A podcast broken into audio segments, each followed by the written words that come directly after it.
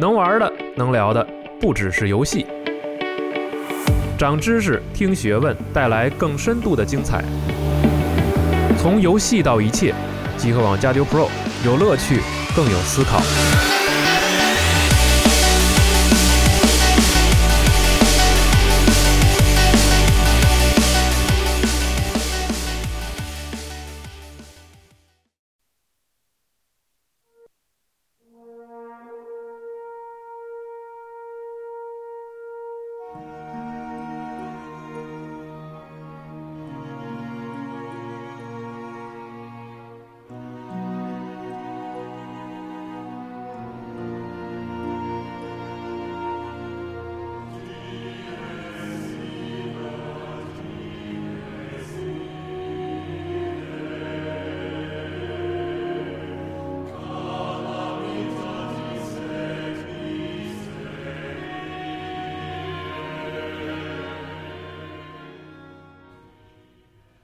大家好，欢迎收听最新一期的《加州 Pro》，我是四十二。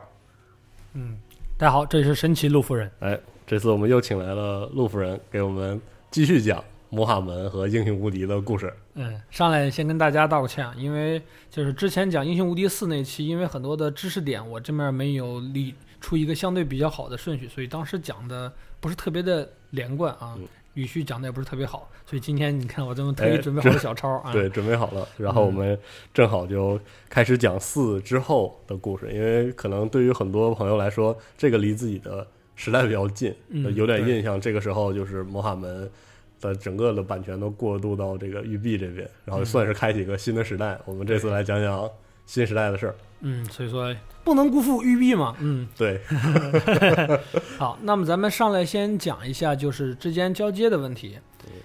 二零零三年，我们的三丢倒闭，NWC 解散之后呢，版权让育碧买走了。之后，其他的游戏，比如说大家耳熟能详的《玩具兵大战》系列，也是三 D O 的，它让 Take Two 买走了。之后还有一个游戏系列是这个 King's Bounty 国王的恩赐，这个后来呢是许给了 EC 了，就是这是一个俄罗斯蛮有名的一个的。游戏啊。其实叫做 E C 别的游戏好像以这个军事题材为主，战战争之人题材，对他那个游戏类型，他那个系列应该叫《战争之人》，我要是没嗯记错的话。对然后 NWC 解散之后，部分的工作人员去了美国的 Bethesda，啊、之后剩下的人就还有一部分人被育碧的收编了在对在美国的分部收收编了，就主要是去 Bethesda 和那个育碧美国那边分部了啊，剩下的人就就地解散了。哇，之后，我们英雄无敌之父 JVC 老爷呢，他就当时就万念俱灰，嗯，在家里就直接成为一个真正的废宅，在家里宅了九个月，什么事什么都都没干，对，什么都没干，光光打游戏。对他，这是他自己亲口说的。嗯后来就觉得也不能一直这个状态下去，对啊而且九个月来他一只是在打游戏，说明他还是离不开游戏的。于是他就重新的振作了起来。之后在次年，他加入了 NC Soft，就是韩国当时特别厉害的那个 NC Soft。咱们现在知道的一些很厉害的网络游戏，都是 NC Soft 做的。加入 NC Soft 之后，成为了那里的游戏监制。他监制的，他在 NC Soft 期间就做了一个网络游戏，嗯那个 Guide War，啊，Guide War 对，就是那个激战，激战行会战争，啊，对，激战一啊对。做完一之后他就走了。哦，嗯，走了之后是去了跟 EA 的原执行官拉尔斯巴特勒，他俩那个在一起组建了一个新的游戏公司，名字叫 Tron World，T R I O N Tron World。Trying World 啊，嗯，然后他们在零九年推出了一个网络游戏，名字叫做《裂痕斯特拉英雄》，这个大家啊这个是 Rift 啊，啊，对对，就是那个 Rift 国内这个盛大代理叫怎么翻译来着？时空裂痕好像，啊，对，好对对对，时空裂痕，它这个原来翻译它的初始名叫做裂痕斯那个特拉纳英雄，特拉纳英雄，对。之后这个游戏一出来之后，它的理念和 JVC 的想法就是有点不同，就嗯。JVC 可能还是太象牙塔的一些，所以说做的东西，他那个裂痕这个游戏一出呢，做的还是对，可能他觉得比较俗一些，所以说他就哦离开了 Tron World。这个游戏一出，他就离开了 Tron World。离开了之后，他就去 E A 了，因为那个之前如果有听过往期节目，大家就知道 J V C 老爷他跟 E A 的关系还是蛮不错的。是的，进入了 E A 之后，他就加入了 E A 的一个新的项目组，那个 Victory Games。Victory Games 是属属于这个百尔维 BioWare 之下的。之后大家就明白了，二零一零年《命运征服将军二》就是 J V C 老爷领头的，主导的，对。后来就取消了，这这这 这就不说了。嗯很可惜啊。嗯后半部分的故事估计等下期再说吧，反正大家知道到将军这里就可以了。嗯，然后让我们把时间调回二零零四年，版权交接完成之后，育碧拿到了英魔法门及英雄无敌的全部版权。在二零零四年，育碧做了三个大动作。第一个动作，把英雄无敌四出了一个合集，对，很合理啊，啊嗯，，对那，挺合适的啊。嗯，很合理，就是原版加资料片做了一个合集往外卖，它那是一个那种那个外面是银框，里面是一个绿色的那样一个合集盒子。因为那个魔法门四，其实后来因为三 D O 的原因，资料片出的太碎了，对对对，然后它正好就整合一下。嗯，很合理，很合理。嗯然后第二呢，就是把这个英雄无敌的 IP 那个授权给了我们中国的，当时应该是那个福建的网龙公司，他们嗯做了这个英雄无敌。系列真正意义上的第一个网络游戏，其实也是一个网页游戏吧，嗯就是《英雄无敌在线》啊，对的，当时叫《英雄无敌 Online》，零九年才改名叫《英雄无敌在线》的。嗯，嗯，然后当时授权的那个价格，因为跟网龙那边有认识人嘛，问了一下，价格特别低，特别特别低，因为嗯。育碧当时完全不了解咱们中国市场的这个价值和嗯。定位，包我括那时候也没人了解，中国人自己也不是特别懂。对，包括后来的一些大家想知道的《波斯王子》《刺客信条》，嗯。在咱中国也有很多的手机游戏，或者是这个网络游戏也有授权，授权价格都特别低。近两年，育碧才发现了这个事实，完了之后才往回才收是吧？对，才开始抬高价格的。那时候就真的给的价格特别低。那个时代好像也是页游在中国就是繁盛比较早期的时候，那个时候好像还还是什么部落战争之类的，什么 Trivia 那些游戏。实际上，也就是从那个时候开始，我们中国的那个页游和这个手游开始慢慢兴对，慢慢兴起了，而且手游尚且不说，主要是页游。可以说那时候有大量的山寨英雄无敌风的这个页游都推出了很多很多，这个就不细数了。嗯，而且那个时代不光是页游，你像我们大家都了解的网游小说，对，经常就叫做网游《英雄无敌之叉叉叉》英雄无敌之叉叉叉》这种网游小说特别多，能看到影响非常深远。是的，即便是现在也有不断不断推出利用这个《英雄无敌》里面的城堡、英雄兵种，毕竟它这有已经很详细的奇幻设定了，。太详细了。对呀、你直接拿来搬着用，我再随便去编造一个龙傲天的角色就可以拿来用了，对不对？真的是对咱们中国有着非常的非常非常深的影响。嗯，然后第三个决定就是大家都知道的《英雄无敌五》的立项。嗯，《英雄无敌五》的立项一开始他们是分开弄的，就是做设和做原画以及制作，他们是分开做的，这样就啊、拆开啊，嗯，这样就出现了一个前期制作的一个尴尬的问题。就首先他们的做设找的是他那个一个新的人，叫做我们管他叫二万，他就他叫做二旺。哦，嗯，他是一个法国人，他也是负责过这个很多的游戏，比如说，嗯，《工人物语》，哦。还有这个《撕裂的天堂》，就是那个超越善恶的剧情部分，对。嗯，他也都负责过，所以说他在这方面的这个把控是那个比较好的。嗯。但是，玉璧让他做一个新世界，啊，完全全新的。对，玉璧让他做个新世界，就像大家就现在如果还有对英雄无敌系列有了解的话，这个亚山世界嗯。是他让他做一个新世界，但是他找到的这个游戏的制作组，俄罗斯的这个 Nivel 制作组制作游戏的时候，一开始没跟他说这个事情。啊，啊，就说你做，对，就就是要去做这样一个 prototype，所以说那个俄罗斯的 Nivel 制作组呢，他们一开始做的时候是按照旧英雄无敌的这个框来做的，所以说大家如果对英雄无敌五有了解的话，你打开控制台，当你进行英雄编辑的时候，它每个英雄的名字和他的这个控制台的内部执行命令的名字是不一样的哦，啊。很多英雄的执行的命令的名字都是老英雄的名字，你比如说我们非常了解的《英雄无敌五》里面的亡灵族的枭雄，那马卡尔，他的内部名字其实是山德鲁。哦啊，正好对上的。对，大家只要能，大家如果现在有，马上打开你们的《英雄无敌五》，回去看一下就知道了。哦，后来他们才把剧情往里往里做的，不过还好没有太大的问题。嗯，玩法没问题。嗯，不过对于玩家来说就有一个很大的问题了。是的。嗯，大家就是如果是老玩，当时的老玩家会把《英雄无敌三》以前的世界叫做新世界，把《英雄无敌四》的世界叫做哦不。口误了，不好意思。把《英雄无敌三》以前的世界叫旧世界，把《英雄无敌四》的世界叫新世界。对，因为剧情有那个。对，因为剧情嘛，把星球炸了，就出现了一个新世界。然而，《英雄无敌五》又来了个新世界，那么怎么对？那么怎么称呼《英雄无敌四》呢？所以说，后来我们就把《英雄无敌一二三四》全都叫做旧世界，然后把《英雄无敌五》叫做新世界。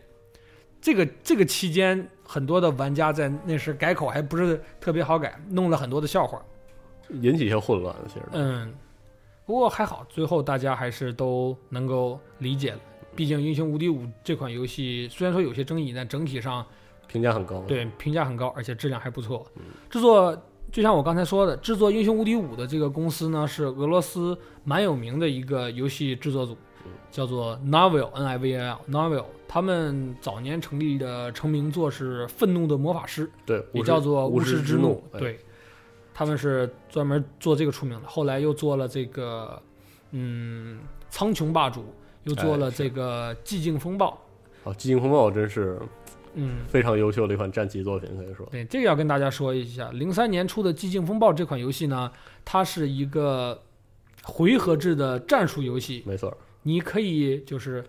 把它当做是二战版的盟军敢死队，它这是一个二战的那个架空二战，对黑历史二战的一个对，它是一一股小部队对抗海量的德军，对，就像盟军敢死队一样在玩，但是它是回合制的，对。就每次被 XCOM 的那种设计命中率搞得很恶心的时候，我都 会回忆起这款游戏，做的非常非常有灵性。对，我们的《英雄无敌五》就是使用的《寂静风暴》这款游戏的引擎做的改良版。嗯，但是《寂静风暴》在《英雄无敌五》那个时候已经算是老游戏了。对，这时候就出现了一个弊端，因为《寂静风暴》它这个引擎的那个对于 AI 的计算的功能不是特别的好。嗯，他们到后来也没有修好这个问题，于是，在《英雄无敌五》出现了一个大家都痛恨的问题，就是 AI 过夜时间非常长。尤其是当你打这个八家电脑、打七家电脑的时候，八个人打七家电脑的时候，你一点休息。一个条两个条 三个条你上个厕所回来，哇，怎么才到第六个玩家啊？是的，游戏到了后期之后，大家真的是不愿意打，因为后期过夜过个一分钟，那真的是轻轻松松啊，轻轻松松。就是 AI 运行效率低是吧？对，嗯。那这个其实，在回合制游戏、策略游戏里，其实挺是个挺影响体验的事儿，我感觉。对，这个是没办法，这这个东西，因为它这个。还没有办法解决，因为它这是引擎的一个很本质的问题。就配置提高也解决不了什么本质问题。对，配置提高也解决不了这个问题，除非换新东西，但是那也不可能了。嗯。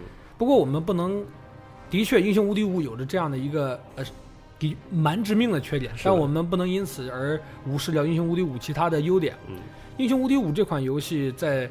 当年为了就是能够吸引新玩家，而且能够兼顾老玩家，他们做了很多勇敢的创新和一些兼顾多代英雄无敌的一些设定。嗯，你像我们可以看到游戏里面它的那个整个技能树和天赋树做的非常非常的这个直观吗？还怎么说呢？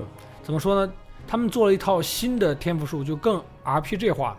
出现了这个终极技能的设定，你通过点一些其他的技能，可以最终出现一个终极这个种族的终极技能，更有 RPG 风，像是大招一样的存在。好理解，而且而且每个种族在点同样的技能的时候，不会像我们过去英雄无敌三，比如说后勤术，大家都加移动速度，加一加二加三加四，对对对，这个就不一样了。每个种族点后勤术出来的这个特技呢是完全不同的，像。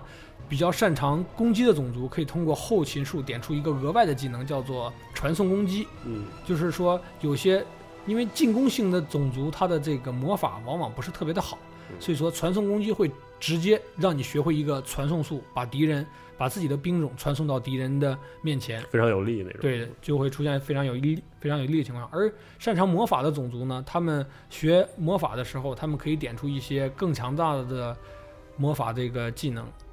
你像一般的种族，如果学寒冰，就直接丢寒冰剑；如果是擅长魔法的种族，他会有一个那个彻骨寒冰的这样的一个特技，可以让他的寒冰对敌人造成更高的伤害。嗯，就是他做了一些异质化，在当时其实就是玩家比较想要的那种，可以说是深度的或者嗯广度的扩展都做了。嗯，还有就是他们最关键的一点，非常的就是完全安安抚了三代和四代的玩家。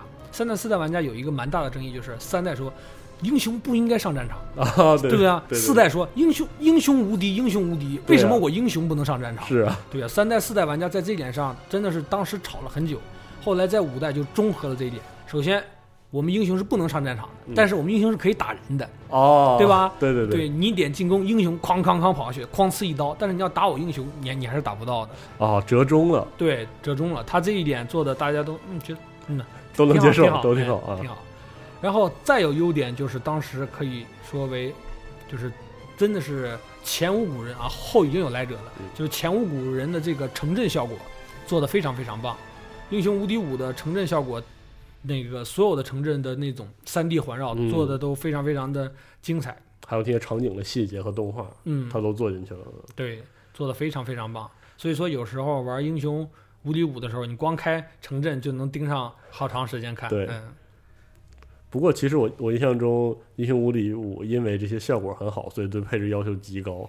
是的，我当时就没法同期去玩。嗯，可以说在那个英雄无敌五是零六年发售的嘛，可以说你拿零六年最好的配置，我我忘了零六年最好的配置是什么，反正拿零六年最好的配置带这个带这个英雄无敌五，你也得卡。对，对，所以当时评价因为这个原因嗯，招致了一些差评。它内容做的挺好，但是很多人根本就体验不了这个内容。嗯这就是现在很多游戏都会出现的一个问题。你说你游戏内容挺好，我干进进不去，对不对？对我进去之后我玩不了，存存档动不动就没，游戏动不动就弹出报错。你游戏好，你好在哪里？是啊，对啊，就没有任何一个基础的体验。嗯，所以说这个东西就得看你的处理怎么样了。对，一般我这个其实非常能理解，玩票的玩家肯定不接受，对不对？嗯我都进进不去，你跟我讲好，我我我好不到。是，而处理很深的玩家，他就会去规避，甚至是去克服这些问题，去体会这个游戏里面的那个很优秀的地方存在。然后评价就相当不错。对，而正是因为这个原因，所以说《英雄无敌五》在当时的这个销量特别特别好，那个全球卖出去了两百多万套，我们中国也贡贡献了三十多万套。哇，因为当时已经，当时二零零六年出的原版之后，二零零七年出的《东方部落》，《东方部落》这个资料片，待会儿再稍微讲一下。嗯就出的这些东西呢，正好处于我们中国玩家的正版意识的萌芽阶段。对的，你看现在已经有比较不错的正版意识了，当时正好是处于一个萌芽阶段，就有一部分玩家开始有一部分掏钱了。对，开始就掏钱了。所以咱们中国当时原版加资料片呢，一共卖出去了三十万套，非常非常对，非常不错了。这嗯个，它应该是比比三卖了多少？三在中国嗯没有办法统计没有统计，但是嗯世界上就是卖过两百万套了吗？三三的话没有三哦，一百多万，但是你要考虑一九九八年的一百多万套，这个还是很多的。嗯不，过从数字上来讲，五代卖的比三多。没错没错。嗯，后来那个零六年的年底出了第一个资料片《命运之锤》，嗯，嗯我特喜欢这个，Hammer of Fate 对，然后加加了一个种族矮矮人人族嘛，嗯，防守第一，但是，但是在进攻上还是有一些那个缺陷。后来在二零零七年年末加的这个新资料片里面做了修复。二零零七年加了新资料片，也是最后一个资料片《东方部落》。这个资料片让《英雄无敌五》当之无，就是直接就把所有那些意义声就全都给堵住了，因为哦英雄。因为这个东方部落这个资料片做的非常棒，首先多又多了一个种族，是那个兽人族，兽人八个种族了，达到了这个英雄无敌系列老玩家认为的一个基本要求。而且呢，东方部落这个资料片增加了一个非常非常新的设定，就是每个种族都有双兵种。哦，对，从一级兵到七级兵，每个兵种都有两个不同的升级。你像那个举个例吧，如果是人类，人类最终的天使可以升级成为我们当时叫做这个蓝天使和红天使。蓝天蓝天使注重辅助，红天使呢注重进攻。这样的话，你就可以让你这个种族玩出两套，嗯，最少两套不同的战术。你像还有一些比较优秀种族，你像是这个，呃，学院族，学院族它的泰坦也出了两种，一种是单点特别强的这个就是原始的那种泰坦，第二个是雷云泰坦，它可以在敌人的区域里面放一个这个雷电的 A O E，嗯这样的话就逼得敌人的那些远程单位不得不走动，因为你站在那里面，雷云会一直劈你。嗯，对，因为一逼你的远程兵走动，你就会浪费一回合，你浪费一回合，我的雷电泰坦就可以多电你一回合，就会还真是。嗯，就会出现很多很多的变体。所以说当时大家对于这个东西就特别特别喜欢。因为策略的上的变化足够多了，嗯比较有意思。而且随着这些资料片的推出，我们的整个英雄无敌五也做得更完善了。你像随机地图更容易使用的这个 MOD 和这个自制地图，啊，有 MOD 支持做得更好。对，而且最主要的一点是，英雄无敌五是英雄无敌整个系列里面首次提出了这个动态回合。动态回合就是你动，只要在只要我们两个英雄的移移动力不会相互碰到的话，那么在开局的时候就很像是文明系列的那个哦，哦小队回合，我觉得不应该叫动态回合，应该叫同步回合。同步回合哦，嗯，对，对对。还真的是文明那种。嗯，对，刚才用词误，应该是同步回合，就是你动，你你动，我也我也可以同时动，咱俩不是说等你点那什么，咱俩是同时哦，都点了这个回合结束，再过回合，哎，哦，这样的一个设定。其实就是节奏非常快，因为文明就是这样，就是同队玩家在同一个回合同时行动，嗯，然后就是谁谁先有指令就先结算结算谁，然后你后面再有指令就跟着一起结算，其实就比较利索。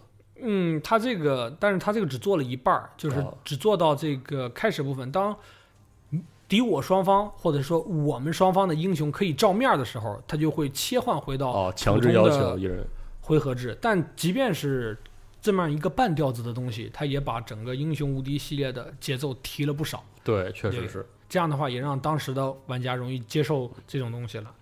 哎，到了东方部落之后，那个优化问题有有解决吗？或者是有变好吗？其实还那样是吧？完全没有，完全没有。嗯完全没变，对好吧？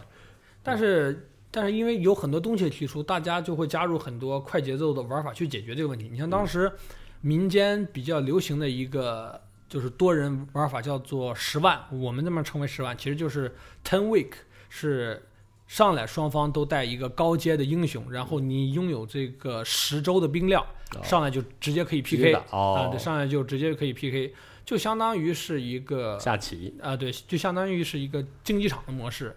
这样的话，打的节奏快多了，哦，有就不用再慢慢推了。因为如果打一个超大的地图，两个英雄对着推，就不如果不带电脑没有过夜的话，两个英雄对着打的话，怎么地也得打两个晚上才能够分出结果，哦而且还得是两个会玩的人。对啊你会玩的话，只要一见招，这样的话就能知道结果。如果是两个不会玩的，再打出再打出翻盘，再磨叽半天，哇，那就实在是，哦嗯，那就受不了了。不过其实就是游戏够优秀的话，就是办法总比困难多。就玩家想玩，总是能想出办法来。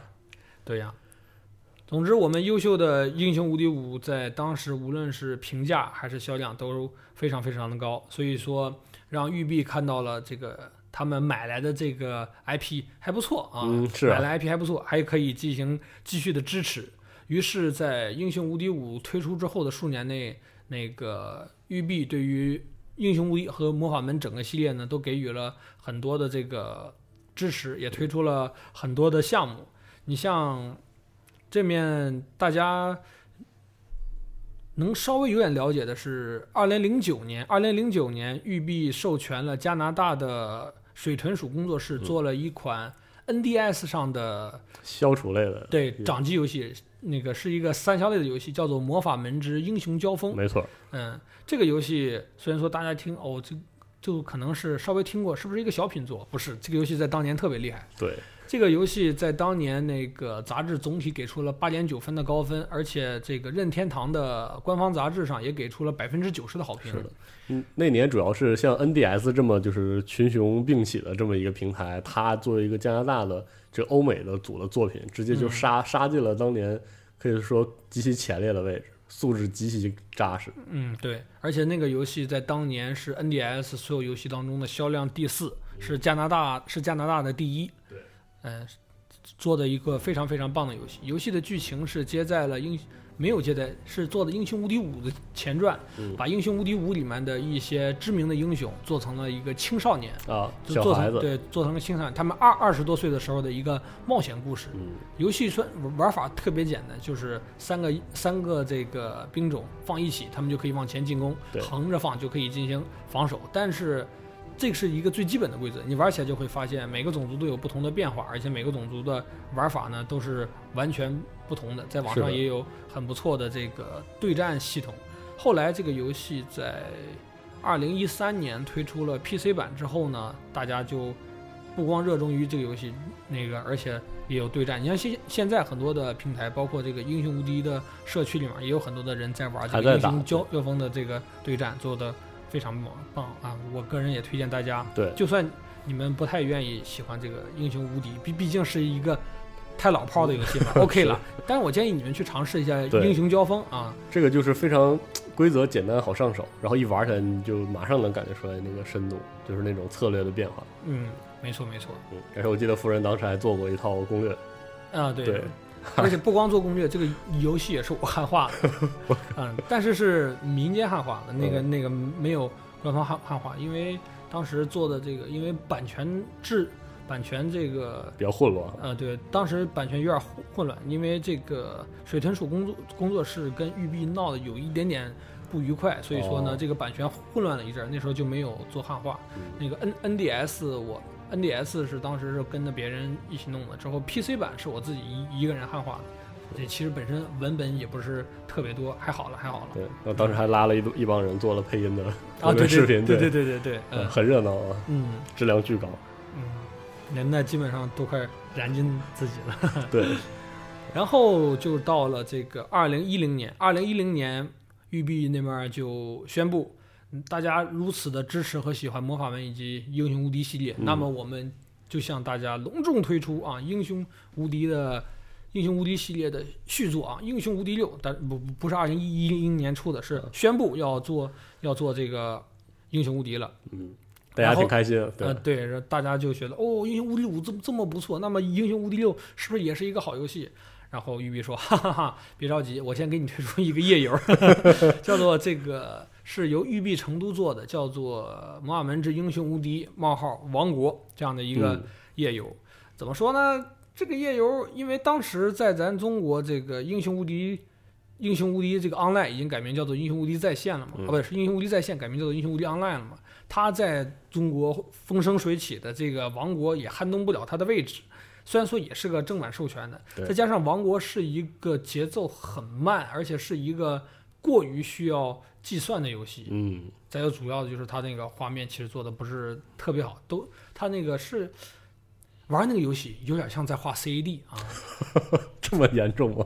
对，那个真的玩那个游戏真的是有点像在画 CAD，所以说不是很多玩家能够接受。那个做了很做了一段时间就无疾而终了。哦，嗯，就正好在《英雄无敌六》之前那段时间，育碧其实对这个项目还是倾注了很大的力量。嗯，对，只能说是这个，嗯，就是到了英雄无敌六之后，我们就可以看到这个，呃，一座大厦倒塌的背景了。是嗯不过在英雄无敌六到来之前呢，我还得再给再给大家说一个别的游戏，它的名字呢叫做这个《魔法门之黑暗弥赛亚》。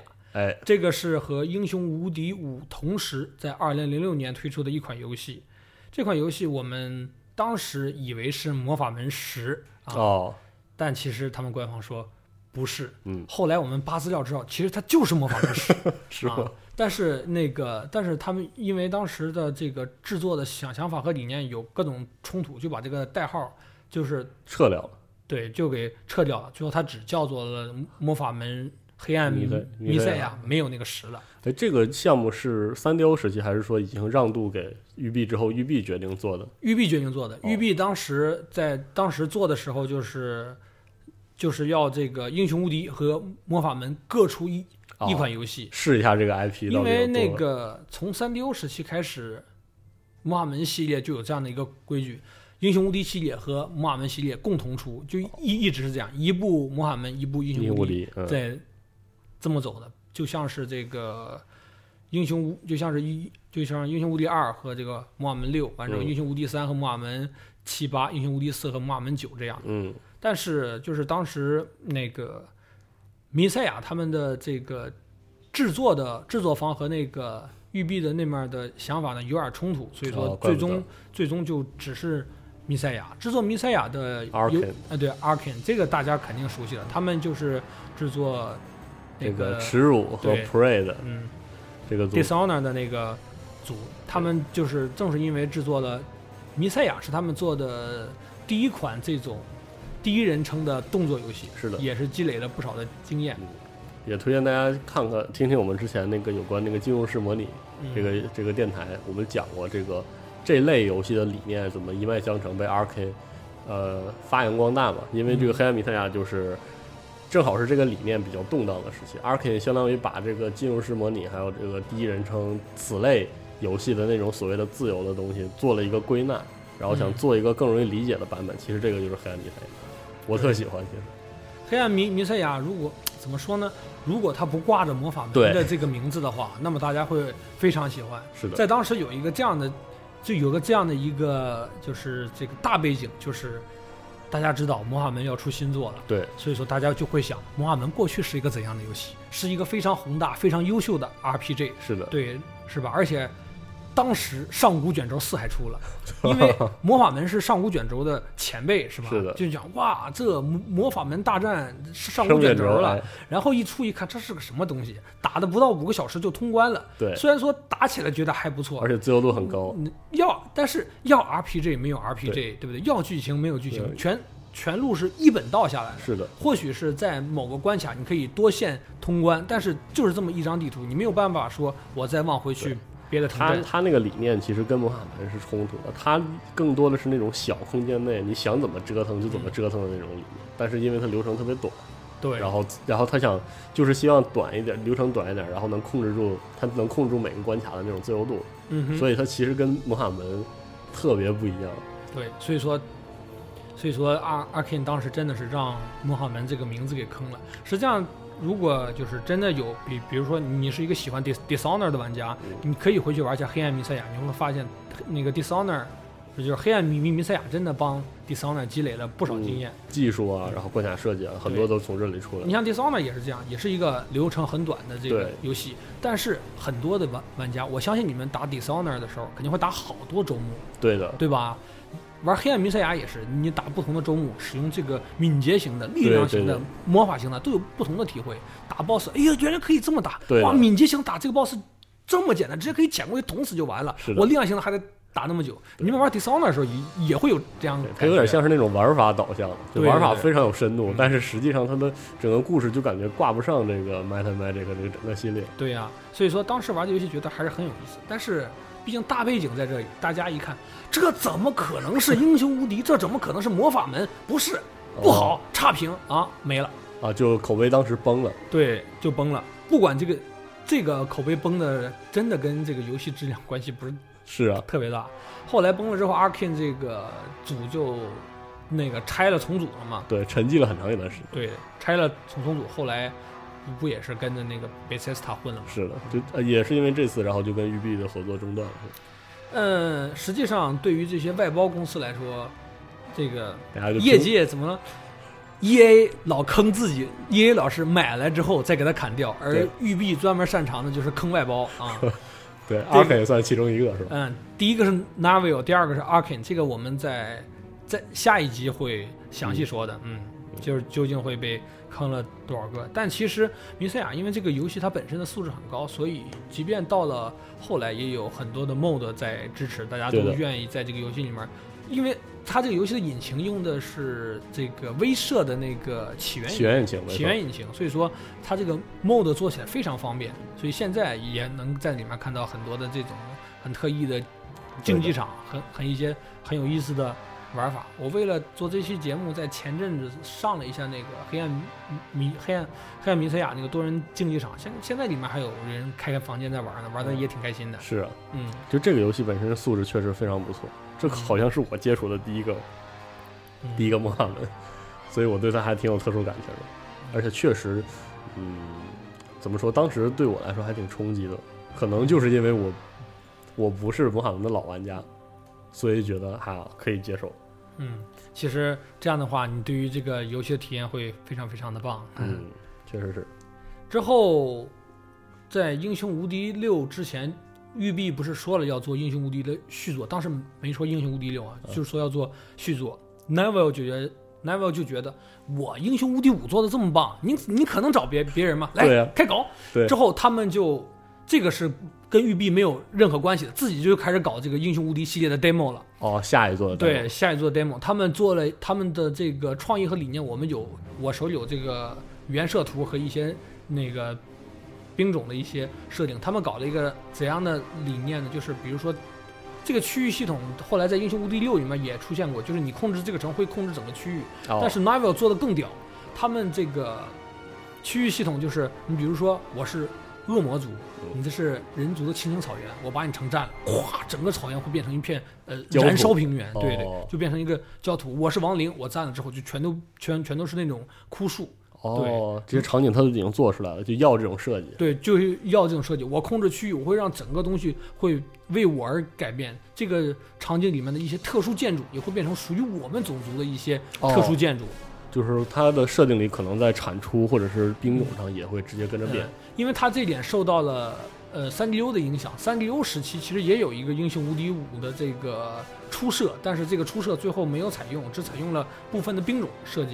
当时三 D U 时期做的这个英雄无敌五的初设是这样的：我的城镇呢将会变成，哎，这个也不用说，就是文明六啊，啊，你们就理解成文城区系统是吧？对对对，他们就要把英雄无敌五改成那样的一个系统，让这个让这个整个英雄无敌系列的策略化更为浓重一些，嗯这会嗯会砍掉相应的一些 RPG 的哦，元素，所以说呢，他们就是有有点学习这个三 D 时期的英雄无敌五的系统，他们也开始做这种区域化的一些东西了。可以给大家简单解释一下，如果大家没玩过文明六的话，文明这个系列就是以前的以前的文明的作品，嗯，城市的规划就是城市占一个地块儿，然后你想控制，你想呃与城市交互呢，就进入到城市里，嗯。然后城市是与它周围的地块不发生直接的改变关系的，嗯，就是你可以在上面放一些诸如农田之类的地方，但是那些东西实际上是城市之外的东西，嗯。只是说城市的范围涵盖这些地块之后就有受到加成，可能跟卡兰岛很像吧。然后等到文明六之后呢，就新加了一个城区规划系统，它就相当于把原来属于城市里的一些东西挪出来嗯，它会占据城市周围的地块，然后建完之后，它相当于永久的改变了这个地块的性质。嗯就当时文呃这个英雄无敌也打算用这样的机制，嗯，但是其实它这个机制是当时是学习了另外一个奇幻策略游戏，名字叫做《奇迹时代》。嗯啊，后来《奇迹时代三》就用了这个东西。嗯，这奇迹时代也算是和英雄无敌还有这个圣战群英传对，这这个是当时当时被称为这个三大奇幻策略游戏，对现在都迷稀了。嗯，时代变了，对，哦对了，正好说，在《英雄无敌五》就是火的时候呢，我们的这个《奇迹时代》当时制制作组已经被拍戏了，《圣战群英传》还没有，《圣战群英传》的制作组把这个版权给了另外的一个游戏公司，名字叫做 Aquila。嗯，在两千年做过非常有名的航海游戏，也或者叫海盗游戏，海狗就是他们做的，嗯，他们做的那个那个叫做 Storm Storm 引擎，非非常非常屌，就是他们就用这个，后来又做了这个《圣战群英传》，因为他们当时请的是这么韩国的画师做的画，所以说做的是那种韩国画韩风，啊，韩风。那个《圣战群英传三》是这个韩风，特别的美型，对的，而且剧情和内容做的非常非常的棒。但为什么很多的人就是对于《圣战群英传三》提不起兴趣呢？是因为它面临的和《英雄无敌五》一样的问题，它的硬件问它的硬件 bug 太多了，嗯，而且比《英雄无敌五》还多。呃技术能力不行，对，技术能力不行。《英雄无敌五》后面有育碧在，育碧大牌它可以砸钱去让你用资料片补丁，资料片补丁。后来到英雄无敌五的三点零的时候，一些一些比较恶性的或者一些那个太大的问题全都给修好了，嗯，就剩下一些毛刺儿了。而圣战群英传到底到底后来出了这个亡灵族都没有修好，嗯，对，所这以这是个问题，就体量的问题。嗯，后来一直是要说出矮人族，说了快四年了吧，完了之后制作组还活着，但是他这个项目凉了，嗯，对，项项目就处在了这个状态，就是每一年放一张原画这样的状态。嗯，哦，就直到现在。嗯告诉你们我还活着啊，就就就这样就没了。但《圣战群英传三》的后续内容就没影了，嗯，对，很可惜嗯，很可惜。哦。所以哦，对，《圣战群英传三》是跟《英雄无敌五》同时代了对，哦，而这个《奇迹时代三》是再往后，奇迹很很往后了，奇迹时代是跟英雄无敌六同时代的。同时代了。嗯，对，但挺唏嘘的，这几个老炮儿到最后就是在新时代蹒跚前行。其实很多的人在这时候会说，哦，这是这个奇幻策略类游戏不行了。我觉得不是，我觉得是因为他们制作组的一些想法，还有他们这个发行商对于这个游戏的重视程度有变化你对变化，或者是有高有低。你看咱们远的例子不举，P 社大家都知道是啊，P 社的策略游戏一直活得很好。是的，为什么呢？因为 P 社对于它的这个重视程度和愿意在这个策略游戏上砸的这个心血，大家有目共睹，嗯对不对？欧陆风云也也在出，还有这个，王国风云在更新，然后钢铁雄心也在做，对呀、他们都在做。如果这个制作组、发行商他们一门心思投入在这里面的话，肯定会出现嗯这种、那个不老松万年青的情情况嘛。确实是这样对。，呃，我们这期给大家就讲《英雄无敌五》，是因为《英雄无敌五》这个作品很有这个是划时代的意义。说实话，因为它代表着这个育碧时代的到来。嗯，而且英雄无敌五也是在就是整个英雄无敌系列里面评价仅次于英雄无敌三的，嗯嗯，非常优秀的作品。而离我们挺近的，大家可以再回去试一试，嗯嗯在 Steam 上也能买到。嗯，对，Steam 上现在还有。然后我们这期夫人就给我们就讲《英雄无敌五》这个时代吧，或者说围绕着《英雄无敌五》讲那个时代发生的一些事儿。然后之所以这么讲，是因为《英雄无敌五》这个游戏挺重要，因为它标志着这个育碧时代，育碧下的这个英雄无敌的和魔法门的时代。对，而而且英雄无敌五它还有着这些，嗯，其实英雄无敌五还有很多跨时代意义的创举，比如说它的这个 ATB 系统，啊，就是动态回合制。现在很多的玩家那个可能熟悉《最终幻想》玩家知道 ATB 啊，对对对对对对。但是这个 ATB 系统，其实，在英雄无敌系列里面不是特别受欢迎，因为嗯大家已经习惯了我打你一刀，你还我一下的这这种状态。ATB 就是我打你一刀，我再打你一刀，我再打你一刀，我能不能还手了？这大家就会就觉得很不习惯。嗯，但是但有很多创新。但是有很多创新，而且因为大家都明白，现在不要说奇幻策略，就是现在所有的策略游戏都开始提速了，是对不对？所以文明提不行。文文明都开始提速了，所以说这个 ATB 系统是非常符合时代的，嗯而且这样的话更有利于这个游戏进行玩家与玩家之间的对战，对吧？整个速度提升是非常适合嗯对社区也友好。对，也是适合这个新玩家投入的。但是对于英雄无敌系列来说，老玩家相对而言还是顽固一些，所以说嗯大家对于这个 ATB 系统不是特别的满意，就很尴尬。还有就是那个他们还有一点大家争议比较多的是魔法系统。这个英雄无敌五的魔法，我要是没记错的话，那个由原来的英雄无敌三的时候多七七十多个魔法，给砍成了四十多个。嗯，玩家就说：“哇，你这做的太缩水了。”但其实啊，当年英雄无敌三的时候，你比如说当时有一个魔法叫什么啊？御水奇术、御火奇术，御是防御的御，呃，抵御的御，御土奇术、御风其实就是属性抗性啊，对呀、这种东西，这种东西到了那个英雄无敌五里面给你捏成了一个，挺好的。这不挺好吗？是，还真是啊。因为你你说你你说你是一个魔族，嗯开了一个二级楼去开了二级楼学了这个御火奇术，然后敌人敌人是敌人是一个沼泽族，半天放不出一个好魔法，好不容易人家升满级了，有一个 A O E 的魔法寒冰魔环，你的浴火奇术也用不上。是啊，你说你魔法多了，一堆完全用不上的有点冗余哈。嗯，对，啊，还确实是这样。嗯不过现在回忆起来，就是魔法门五，呃，不是魔法门五，就是就是英雄无敌五和这个魔法门黑暗弥赛亚这个时代，对于玩家来说，我当时就算是一个新进的，嗯开始对这个系列有一个概念的玩家了。那个时代其实对于这些玩家来说是一个有盼头的时代，就总觉得呃育碧重启这个项目了之后，然后做出了五，做出了黑暗弥赛亚，就觉得希望这个系列这个嗯，恢复活力吧。没错，是一个很有趣的时代，嗯所以我们这期就把整整一期全给了《英雄无敌五》。是的，。然后我们下一期我们会聊一聊《英雄无敌六》啊，《英雄无敌七》等，怎么说呢？后比较现代的怎么说呢？现大家听完这期就觉得，哎呦，育碧还不错哦。啊，等等等，听完下一期之后，我就我就不知道你们脸上是什么下下期。可能就会讲讲这个《英雄无敌》和魔法门玩家跟育碧怎么结梁的事啊。对，嗯大家可以期待一下下期。我们这期呢就先讲到这儿哎，好的，啊，我们下期再见，拜拜。哎，拜拜。